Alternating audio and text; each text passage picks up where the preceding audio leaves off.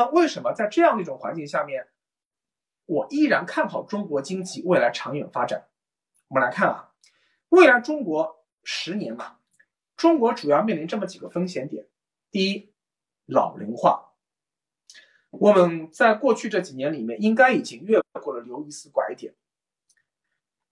什么叫刘易斯拐点啊？刘易斯拐点就是说，呃，在从农业向工业转变的，就是农业文明向工业文明转变的时候啊，农村的剩余劳动力，农民要进城，变成工人，变成服务业人口，这个充分就业的过程叫做刘易斯拐点，就是刘一旦越过刘易斯拐点，就意味着说。能够进城打工的人都去了啊，没有这么多人了，人口红利就变成了人口负担。这是我力哥其实反复说很多次了，就是一定要特别强调未来中国人老龄化问题。第二个就是美国开始全方位的对中国针锋相对啊，尤其是在高科技领域拼了命的限制你啊，这个是未来可预见的十年内会只会严重不会减弱的。除了这两条，我们看到其实中国还保持了很多优势。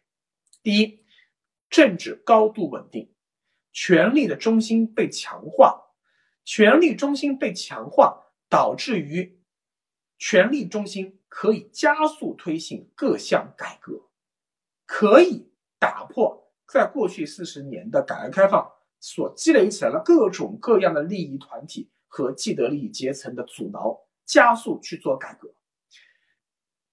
实际上是实现了政治和社会的进一步的稳定。第二条，这是最根本的，就是中国人现在依然勤劳、聪明、勇敢。勤劳勇敢的中国人，一起奋发走进新时代。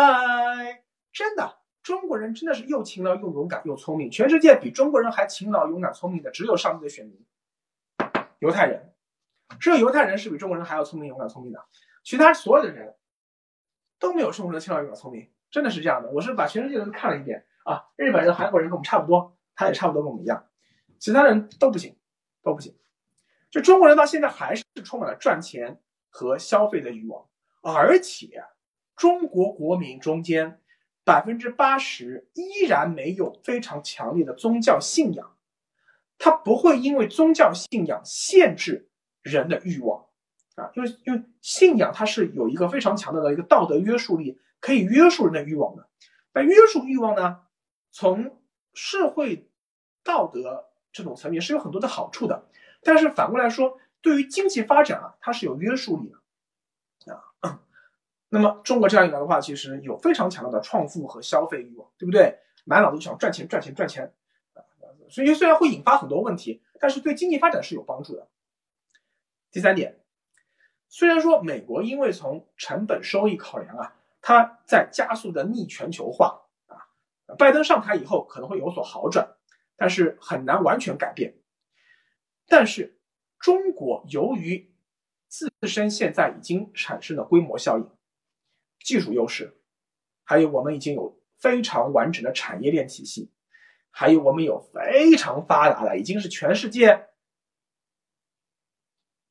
我可以这样说，全世界最好的，全世界而不是全世界这个东南沿海吧，全世界最好的基建，哎，还不只是老基建啊，还不止什么港口、铁路、公路、码头，不只是老基建，新基建、五 G 这些东西上面，中国都已经走在全世界最前列了。还有，中国有一个非常稳定高效的政府治理和。和摩擦成本非常非常小的国内统一市场，啊，这个东西你你别小看这一点啊，印度没有的，印度没有稳定高效的政府治理，也没有低摩擦成本的统一市场，就这一条，我们可以断定了，印度在未来二三十年你是绝对追不上中国的，啊，这个基础没有，你搞什么飞机啊？还有中国有大量熟练工，这个印度也没有，印度底层十亿人口还是平民。他们有集中的熟练工，我们有集中熟练工，啊，可以提供各种各样的优势，啊，人力成本，每年中国产生多少大学生啊？你想想看。所以，在可预见的未来啊，其实我们看到，不管是印度也好，越南也好，墨西哥啊、土耳其，没有的，没有一个国家新兴国家是能够挑战中国核心地位的。印度挑战不了，越南，我高度看好越南。越南未来这几年 GDP 增长一定会很好的，越南的防疫完全超中国，越南未来会很好，但是越南离不开中国。越南会成为中国为中心的整个亚太产业链中间的一个一环。我们大量的我们人力成本提高了嘛，大量的低附加值的劳动密集型产业会转移到越南去啊。所以越南其实是跟中国会成形成一体化的。第四条，信息科技革命还在向纵深挺进，没有停止天天在讲。科技革命，科技革命持续持续进步。其实我们人类的科技革命啊，是一条一条，呃，从瓦特改良蒸汽机，最开始在哪里啊？织布，哒哒哒哒哒哒哒，蒸汽纺纱机有什么用啊？穿衣服，这个变得非常廉价，对不对？穿衣服就是人的需求嘛。然后呢，为了把这个衣服怎么样啊卖到全世界怎么样？它需要更高的交通工具，对不对？蒸汽火车。蒸汽轮船，对不对？再后来呢？人类需要更强大的能量，电力革命，电灯、电话、电报啊，需要交通啊，需要通讯方便啊，因为全球市场一体化嘛，需要交流方便啊。然后电视、互联网啊，然后呢？人类还有什么需求啊？人类还希望能够除了那些动手、动脚那些可以被机器代替啊，呃，洗衣机啊。呃，湍油烟机啊，热水器啊，对不对？然后呢，汽车可以代替，还希望什么呀？脑子也能被代替，这就是我们现在正在进行的人工智能革命。人工智能革命就是说，人很多要动脑子去工作的事情啊，也可以让机器去完成了，本质是这么一回事情，对不对？人工智能革命呢，就就在眼前了，对吧？而在这一轮的革命中间啊，我们的政府。是有意识的一直在引导高科技的投入，啊，持续加速的去投入投入，因为我们知道这块东西，我们如果一直受制于美国，我们还是上面会突不突突不出它的那个天花板，还是会被压制。只有这块地方我们领先了，我们才可以在下一阶段完成经济转型升级，完成中国 GDP 从一万美元人均到两万三万美元的跃升。所以美国这次打的其实很准的。美国为什么打华为啊？因为华为这家公司基本上是可以判断为中国目前几乎是唯一一家在高科技领域全面碾压美国的这样一个公司。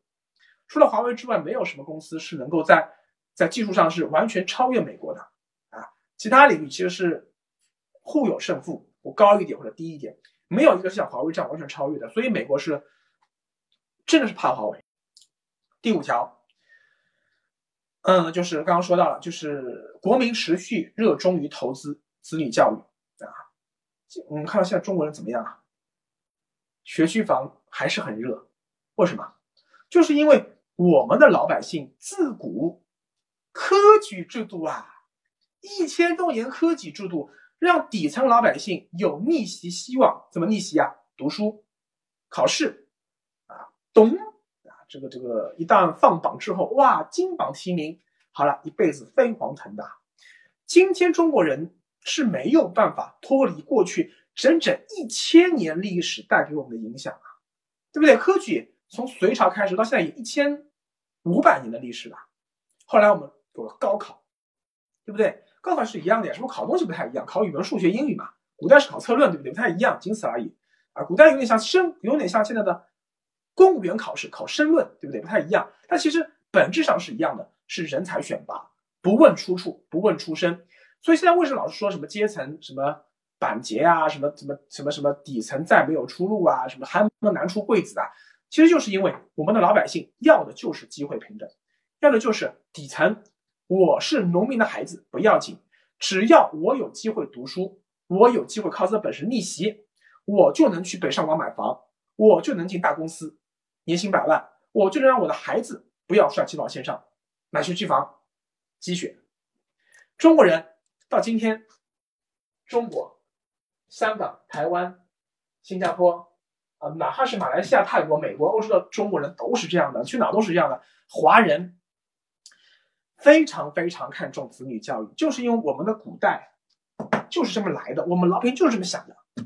那为什么英国人拼命的要戴口罩，不戴口罩？啊，自由不带，为什么？英国人早在八百年前就搞出大宪章了。大宪章是什么呀？大宪章不是民主啊。很多人以为大宪章说是中英国民主的发源，不是的。大宪章的本质是限制王权，国王的权利被限制，被谁限制啊？不是把国王的权利分给老百姓，没有的事。国王的权利要被贵族、教会、骑士阶层限制。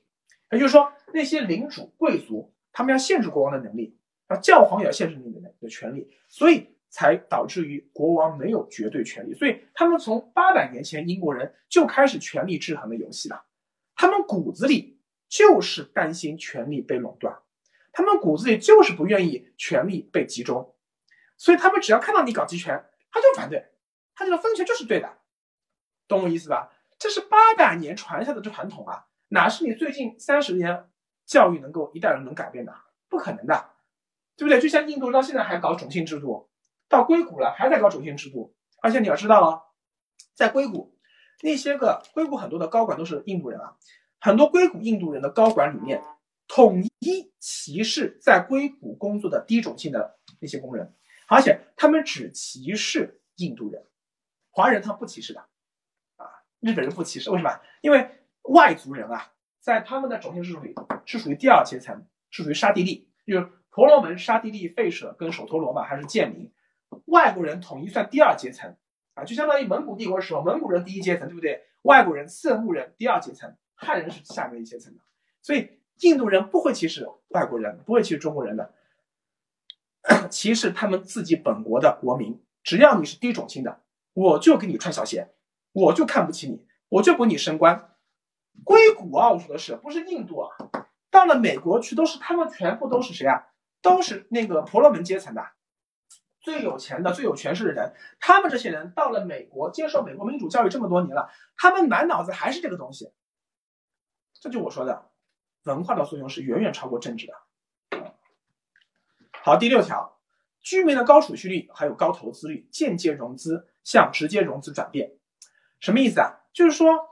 嗯，未来中国要搞消费、搞搞搞搞搞建设，需要有钱。现在日本有钱，日本不用，高储蓄率不消费。欧洲呢，没钱，老百姓没钱，也没有储蓄率，也没有投资率。没有储蓄率，没有高投资率的话，经济是很难复合复利增长的。还有就是，我们正在努力的向间接融资向直接融资转变。过去我们的经济发展过度依赖负债，过度依赖银行的借债。未来我们会逐渐逐渐提升股市的直接融资占比。这几年非常明显，能够看到中央对于股市的这种积极性提振改革在持续增长。注册制改革，我听到个消息，可能两会以后会全面推广。去年是创业板注册制改革，接下去主板市场可能要全面推行了。下去就是坏公司罚你倾家荡产。退市，好公司拼命的鼓励上，加速融资，加速经济的良性循环。这个股市的作用未来会持续增长。第七，持续加大环境保护的投入，为经济的可持续增长提供强劲的潜力。嗯，环境保护这个事情啊，呃，是一件，嗯，怎么说啊？这样说好了，为什么我们现在要搞新能源？大家知道为什么吗？因为传统的石化燃料啊，第一，它会耗尽。石化燃料是怎么来的呀？是地球几十亿年的演进，历史上那些个生物，植物死了，埋到地里变成了煤；动物死了，啊，六千万年前恐龙灭绝了，变成了石油。这些地球蕴藏了几亿年、几十亿年才给到我们这些财富。人类不可以在一两百年里就消耗光啊！我们要留一点东西给子孙啊！美国就是这样一个情况呀，之前都不肯开发嘛，所以现在开发页岩油，是拜登说不能再搞下去了，对不对？要留点东西给子孙，你要开发是可持续的清洁能源，不能这样搞下去。包括中东一些国家也是这样，他们知道不能一直依赖石油。第一，第二，环境真的不行了。什么东西啊？就是因为尾气排放太严重。尾气排放什么东西啊？二氧化碳、二氧化硫。二氧化碳导致什么情况？导致于太阳射到地球，对不对？到地面还是怎么样？反射上去，它会反射的，反射到那个对流层，冲到平流层上。但是因为大气中的二氧化碳含量最高，还有沼气这种东西，导致于什么？导致于它这东西会阻拦阳光的反射。阳光反射上去之后怎么样啊？上不上去了，又反弹回来了，在我们对流层来来回回，就导致于我的气候会持续上升，不是气温会持续上升。地球的这个周期的变化呀，我刚刚说了，有的两万多年、四万多年、九万多年，会有冷暖变化，会有两极冰川融化，也会有新的冰河时代，而不是那个那个福克斯有个动画片嘛，叫《冰河时代》《冰河世纪》，对不对？一二三四，猛犸象，然后那个剑齿虎，对不对？什么时候的事情啊？一万年前呀，一万多年前的时候，冰河时代结束了呀，这些都被都被人类给。灭绝了，对不对？两极冰川加速融化，南极冰川融化和格陵兰岛的冰川融化是最要紧的。为什么？因为北极它本身就是个洋，水啊，它冰浮在水面上怎么样啊？它不会，它就算融化了，它也不会导致水海平面上升的，它不是浮在上面的，对不对？最多就是北极熊活不下去了，北极熊现在保护北极熊啊，对不对？格陵兰是个岛。南极是个洲，它有的那些冰川啊，是在很高很高的地面的上面，它不会影响全球的这样的海平面的。但是如果格陵兰和南极冰川持续融化，就会导致全球海平面持续上升。结果是什么呀？上海、北京、大连、东京、香港、澳门、台北，全都会被淹掉。纽约。伦敦都会被淹掉，趋势就是这样，除非人类造出一个很高很高的大地拦起来。这个事情啊，不是我原来想象的，说还有很多很多年的历史啊，很多很多年时间才会出现。但是现在看起来，可能就真的是在本世纪中叶，可能在二三十年、四十年以后，人类就会马上遭遇到现世报，现世报马上就来了，就我们这代人的有生之年。就有可能因为海平面上升，威胁到了沿海经济最发达地区的居民的安全。三十年、四十年的时间，说长不长，说短不短啊！这就是今天民主党和共和党人最大的区别啊！民主党人他就看到了这个问题啊，所以拼命的环保。所以拜登为什么一定要把页岩油气产业一定要停掉，一定要大力发展新能源啊？就这个道理，一定要发展新能源。再这样下去，全球变暖一定不行的，对不对？中国其实也是一样的，中国也看得很清楚，不说四十年、五十年以后，就是现在，环境变差，会让我们的老百姓当下的身体健康就受到危害。所以像这两年河北那边这么多那个煤矿、高污染企业都关掉了，经济损失很大的，对不对？没办法，强力关，一定要关，不关不行啊。对，不对？不然的话，中国的雾霾像年那个 PM 二点五雾霾多么严重啊，对不对？一定要强力关掉。像今年、去年就很明显，去年疫情关系，大家都在家里啊，就很多车都不上去，工厂都关掉，马上这个空气质量就好很多啊，对不对？好了，我刚刚说了很多条，这些东西大家注意啊，上面这些条啊，有些国家有，有些国家没有。但是同时满足上面我说所有这一些的高储蓄率，老百姓很爱钱，政治高度稳定，政治呃那个那个政府对于那些未来科技产业高度扶持，然后那个加大环保投入，全世界目前只有中国有这么多的优势，而且在未来很长时间里也依然只有中国有这些优势。我刚说了很多了，全世界就这么大。我可以跟你一个一个说过来，非洲、欧洲、亚洲、中东、澳洲、北美、南美，我一个跟你说过来，没有一个国家是像中国这样的。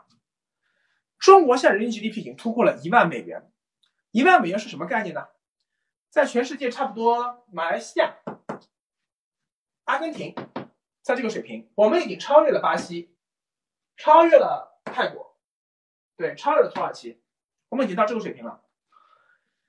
接下去，我觉得未来的中国最主要经验其实不应该参照美国，而是按照参照的是日本和韩国，因为他们跟我们很像很像，各方面都很像很像啊。只不过呢，我们的体量是他们的几十倍，就这一点不太一样。在日本、韩国当年突破一万美元，向两万美元进军的时候啊，他们依然是保持着经济高速增长的。所以，二零二一年到二零。三零年这十年时间里面，中国未来年均 GDP 保持百分之四点五到五的增速，不是一件不可能的事情，是完完全全可以期待的。就是说，正常情况下就是这样一个增速。我们看啊，如果美国 GDP 增速依然很强劲，依然远超欧洲、日本，因为欧洲、日本现在是零增长了，已经没有经济增速了，零点几的增速。好一点的话，像德国一点几，对不对？如果美国未来经济增速依然很强，比如说每年增长百分之二，这在发达国家里面已经是独此一家，非常牛了。因为它有什么？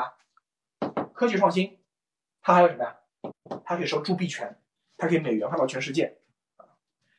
那么，即使美国依然经济增长很强劲，中国依然会在二零三零年前后总量超过美国。但是你要注意啊，总量超过美国没什么了不起的，因为中国的人口是美国的四倍多。所以 GDP 总量一样，人均不到美国四分之一，这意味着什么啊？中国的实际的国力和老百姓的生活水平和美国依然相差的巨大，而且中国因为太大，实际上呢，中国的沿海地区像广州、深圳、上海，现在其实 GDP 人均 GDP 早就超过两万美元了。就是说，中国现在的沿海这些经济最发达地区的，实际上我们的发展水平已经跟韩国是差不多的了。甚至于已经接近日本了，但是呢，中国的像四川、湖南，它的发展水平大概只跟泰国差不多。但如果是甘肃、宁夏、内蒙呢，它的发展水平可能只比非洲这些国家好一点。所以中国内部其实差的很大。中国人均 GDP 两万美元的时候，就意味着中国的发达板块其实已经跟欧洲的一些国家一样穷了。但中国落后板块呢，可能才跟东南亚那些，比如说越南，差不多一个水平，所以它其实内部差异是很大很大很大。总而言之呢，呃，大家从从宏观上要理解一个问题，就是二十一世纪的前三分之一，就是说到二零三三年左右吧，就我未来我们会马上经历的这一些时间里面，这个世界还是美国说了算的。一定要记住，还是美国说了算的，美国主导的，中国是最大的一个挑战者。中间三分之一，就是说，呃，我们比如说奋斗到建国一百年那个时前后嘛，对吧？中国到那个时候才真正有可能在各个方面逐渐的挑战现有美国主导的全球秩序啊，呃，或者说。换个角度说吧，就是说美国才会认清现实。其实美国现在已经有点认清现实了。美国已经认清什么现实了？就是特朗普四年搞中国搞不掉，他发现美国搞不掉中国。美国逐渐逐渐，尤其到二零三零年，中国总量超过美国的前后，美国会逐渐接受什么一点？就是中国我搞不掉它，我必须接受中国逐渐能够和我平起平坐的这样一个事实啊，美国才会真正的认怂。所以我才说，未来这十年啊，老龄化是个很大的威胁，是个最大的威胁。应该这样说，老龄化是未来不是十年了，是未来五十年中国最大的威胁。但是美国对中国的打压是未来十年中国最大的威胁。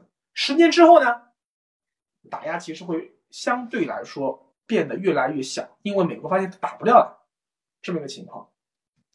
假如真的天佑中国，依靠我们这个人口优势。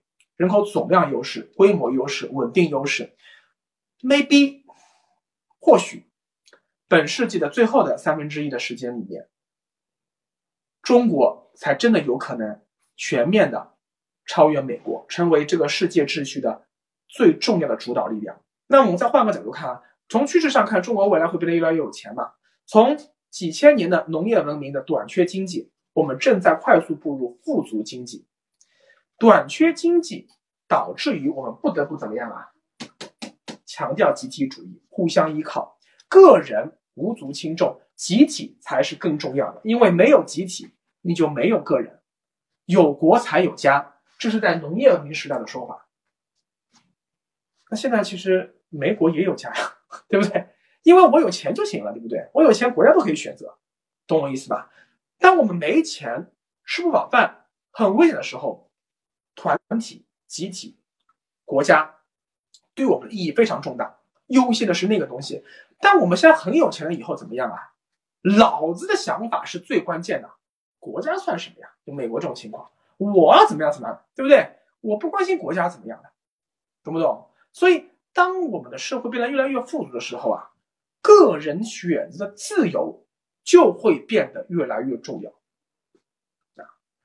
那么，尤其是现在年轻人越来越自由，因为。不差钱啊！我们说像九零后、零零后员工，经常很多老板抱怨，跟七零后、八零后不一样。为什么？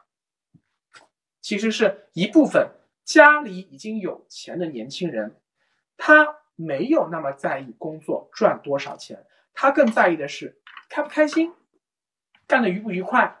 如果这件事情做的不愉快，我不会为了钱去做，去委屈自己。如果他有钱的情况下，如果没钱的话，你只能委屈自己，对不对？所以你要知道的话，一定未来的社会应该是逐渐走向包容、开放啊。过去我们说，呃，古代我说现在女权啊不是很强嘛？女权是包括同性恋平权，现在开始中国也开始声音很响。为什么？古代同性恋被打压，现在呢，我不稀罕社会。呃，因为古代同性恋，如果你你你如果暴露的话，你你可能就直接就有可能就死了。现在的话不会啊，我同意怎么样？我同性恋我骄傲，对不对？我自由，我愿意怎么样怎么样。古代女性常年受压迫，家暴，古代没有吗？古代更多了，把女人打死，把老婆打死都很多了。问题在于，古代的女性她没有权利 去挣脱，因为社会不给她机会，她也没有这个经济能力，离离开了丈夫，离开这个家族，她活不下去，她只能委曲求全，对不对？现在为什么这么多？城市里的女性不结婚，因为她不用委屈自己啊。我为什么找一个这么傻的、这么丑的、这么这么这么蠢的、这么穷的男人跟我过日子？我不要委屈自己，因为我们的社会从过去几千年，从人类走出非洲，一直到对中国来说，一直到了三十年前、二十年前，人类一直我们中国一直处于短缺经济。生存第一位，只有最近这二十年，我们人类不是中国吧？人类太大，中国才真正有一部分人开始走向了富足，走向了有选择权啊，所以才会有这样的情况啊，所以这就是这个是这是个趋势，所以趋势上一定会逐渐逐渐放开，放开放开社会的自由度啊，否则的话，越来越多不愁吃喝的人民，他是不会满足的。他只有通过这样的自由，才会获得幸福感。当然了，这是个长期的过程。刚刚说了，可能就是东南沿海一些高大上的白领女孩子，她们有这样的能力，一个月能赚几万块钱、一两万。内地还有很多地方很穷、很穷、很穷、很穷啊。现阶段，中国大多数人民，他首先考虑的是吃喝，这是第一位的啊，是赚钱。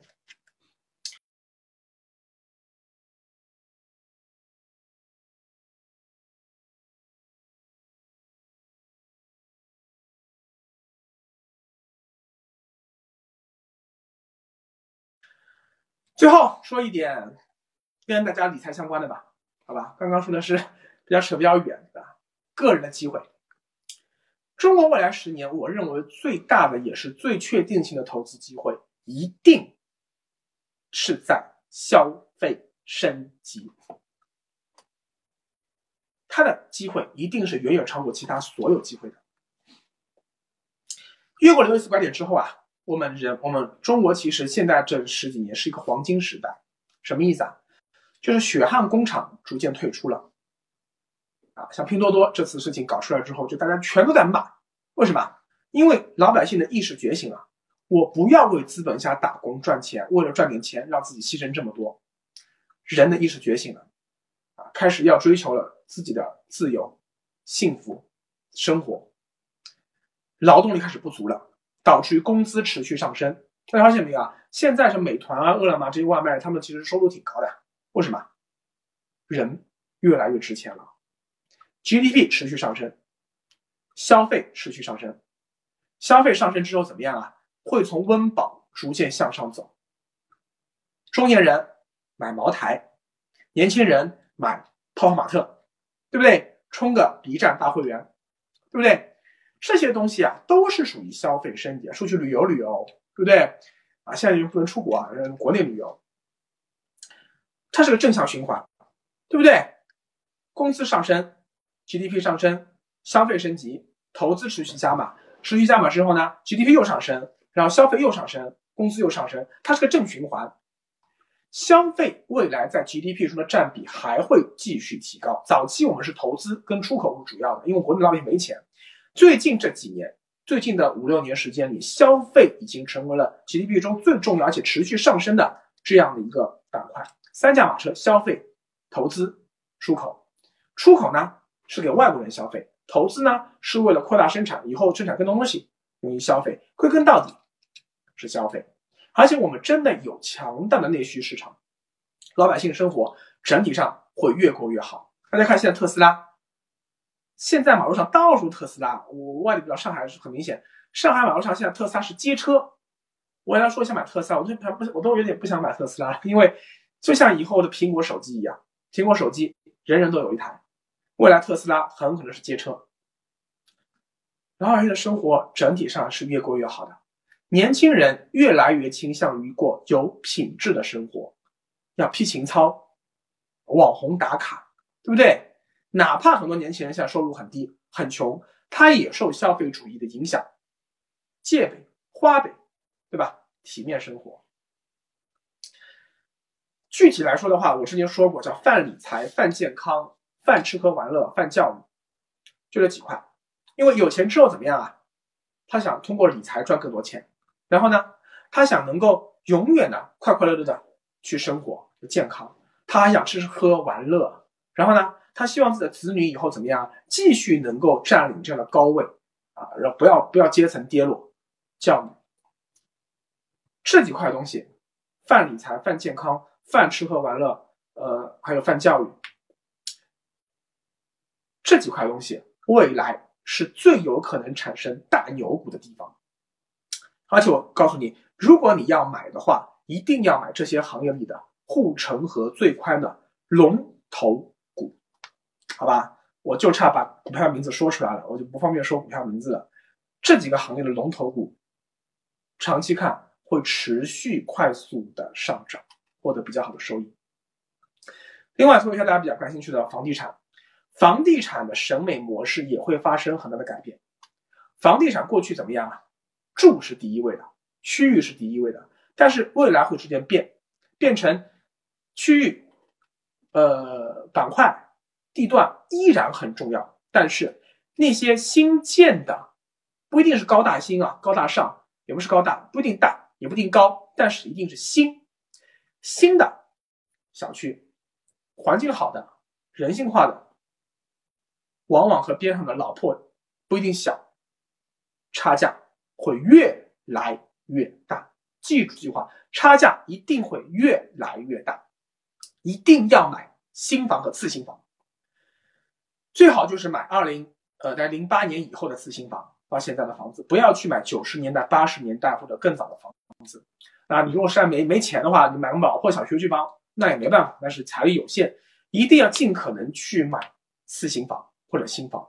未来的年轻人 对于居住环境美好的追求会持续增长，不是有个地方住就好，不是你住在市中心的鸽子棚，老破小，地段好就好。不是，我宁可住的偏远一点，我也要小区稍微好一点，房间稍微大一点，让我获得一个品质生活。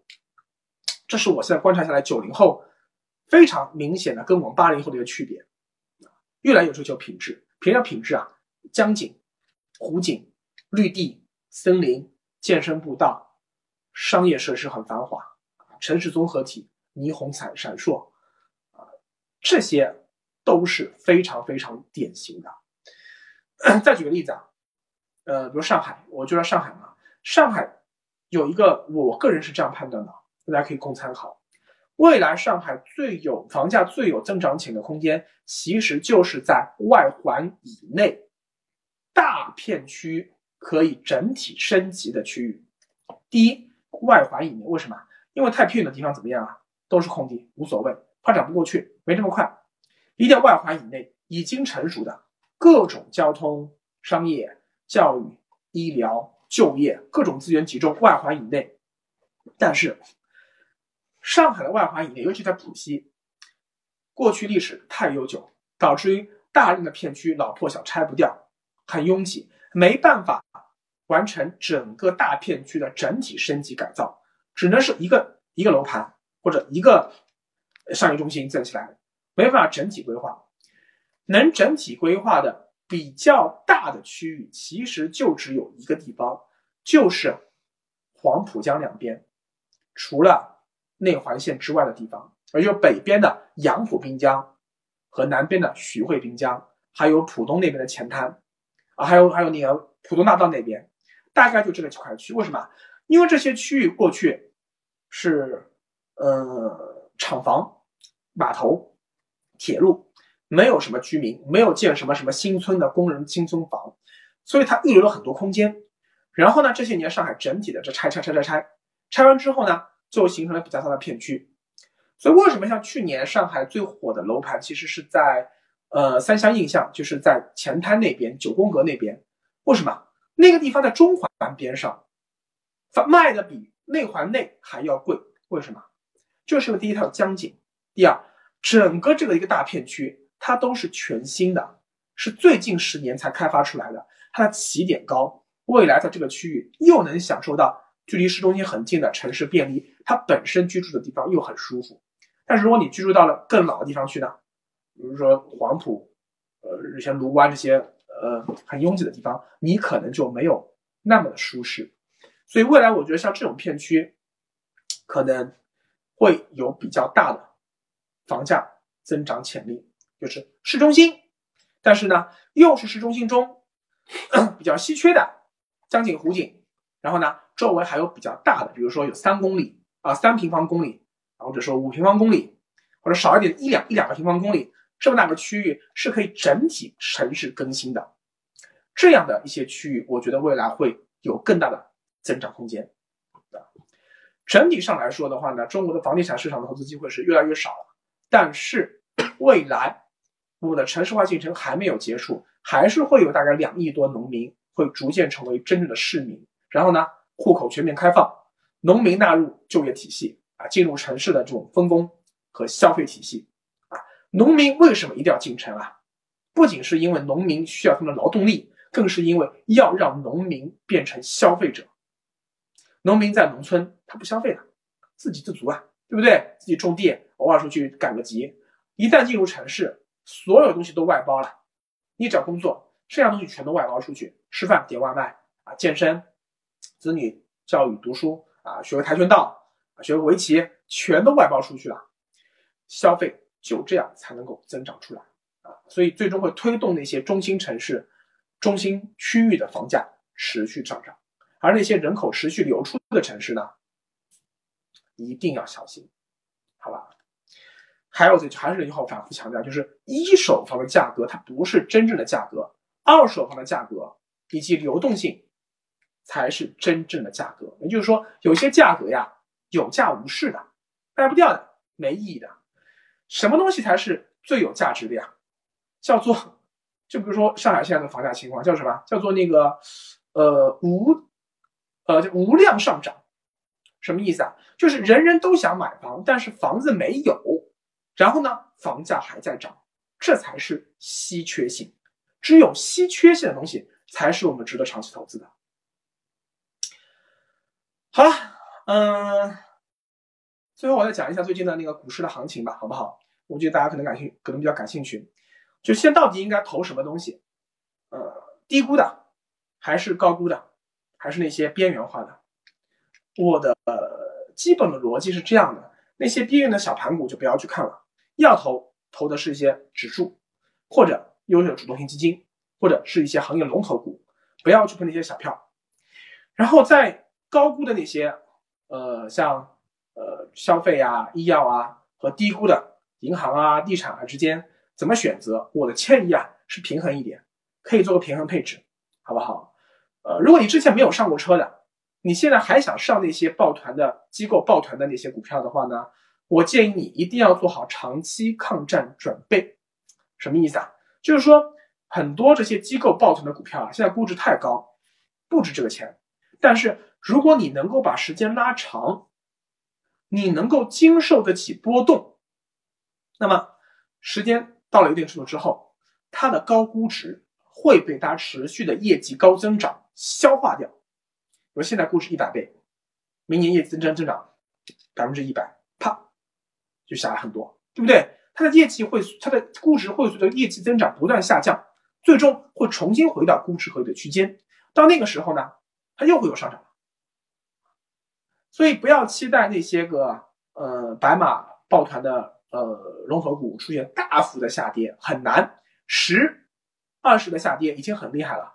三十五十这样的下跌几乎是不可能的，啊，所以如果你持有，但是它现在估值比较高，所以它可能，呃，也不会持续不断的疯狂的上涨，因为估值它是有上限的，不可能脱离地心引力无限增长的，啊，所以最好的办法就是建议大家能够做一个平衡配置。如果你依然愿意配置那些现在比较贵的核心资产，那么一定要做好长期抗战的思想准备啊，可能有一段时间。它涨不动了，但是只要你坚定的持有，未来依然是可以赚钱的。好，最后啊，帮大家重新再捋一下今天的主题啊，今天扯扯的比较远啊。首先，地理决定论地理环境决定了文明的发展模式。第二，遏制领先法则啊，没有什么事情，没有什么人，没有什么文明是可以永远的保持先进的，这个世界永远是在周期变化的。第三，目前为止，人类创造出的最有效的经济发展模式是拥抱了理性思维和科学精神前提下有约束的市场经济模式。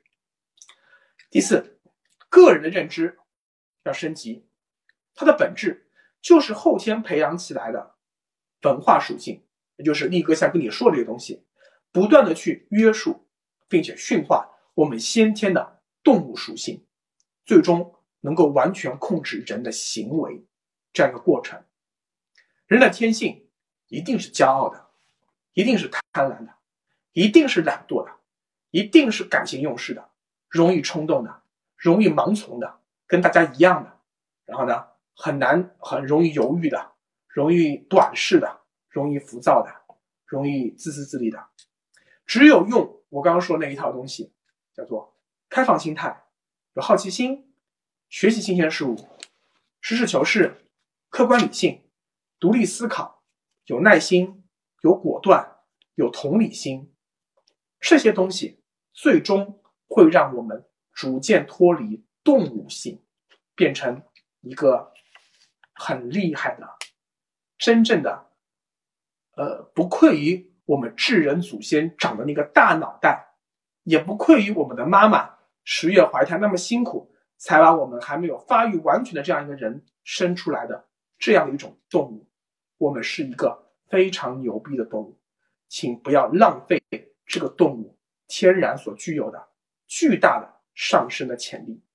关注公众号“力哥理财”，了解更多理财干货。